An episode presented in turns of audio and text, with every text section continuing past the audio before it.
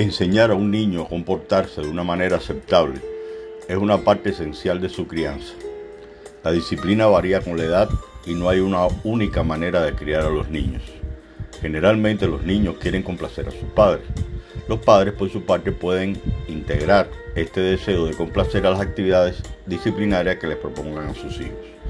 Cuando los padres demuestran su alegría y aprobación por algún comportamiento que les gusta, están reforzando el buen comportamiento de su hijo.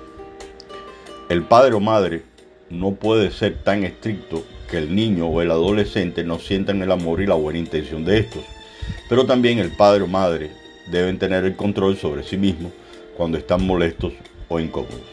Por ejemplo, si bien un grito de no puede atraer la atención de un niño pequeño que está a punto de cruzar la calle, también puede conseguir intranquilizar un bebé que está llorando.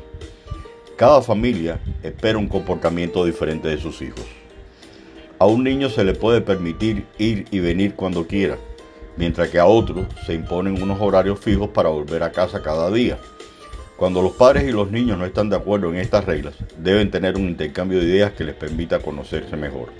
Sin embargo, los padres son responsables de establecer las reglas y los valores de la familia. Es más fácil evitar que un comportamiento indeseable empiece que ponerle fin después. Es mejor colocar los objetos frágiles o valiosos fuera del alcance de los niños pequeños que castigarlos por romperlos. Los padres deben estimular la curiosidad dirigiéndola hacia las actividades tales como hacer rompecabezas, aprender a pintar o a leer o simplemente a jugar. Cambiar el comportamiento del niño puede ayudarle a obtener un mejor dominio de sí mismo, cosa que necesitará para ser más responsable y considerado con otras personas. Es por ello que los niños pequeños necesitan que sus padres les guíen y apoyen para comenzar el proceso de aprender a controlarse. Cuando los padres guían el proceso, el autocontrol aumenta durante los años escolares. Los adolescentes pueden todavía experimentar y rebelarse, pero la mayor parte de ellos pasa por este periodo y llega a ser un adulto responsable, especialmente si desde temprana edad han experimentado un buen entrenamiento. Está comprobado que la familia transmiten sus métodos de disciplina y sus expectativas a los niños de generación en generación. Cuando los intentos por disciplinar a un niño no tienen éxito, puede ser beneficioso consultar con alguien externo a la familia para que produzcan sugerencias sobre la educación de nuestras hijas e hijos.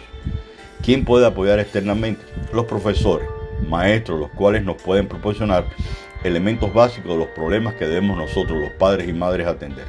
¿Por qué?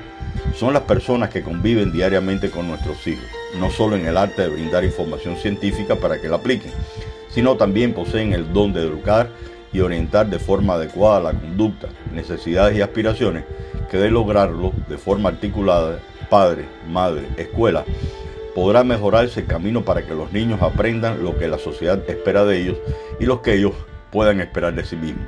Por cierto, ¿cómo disciplina usted a sus hijos o hijas? Gracias.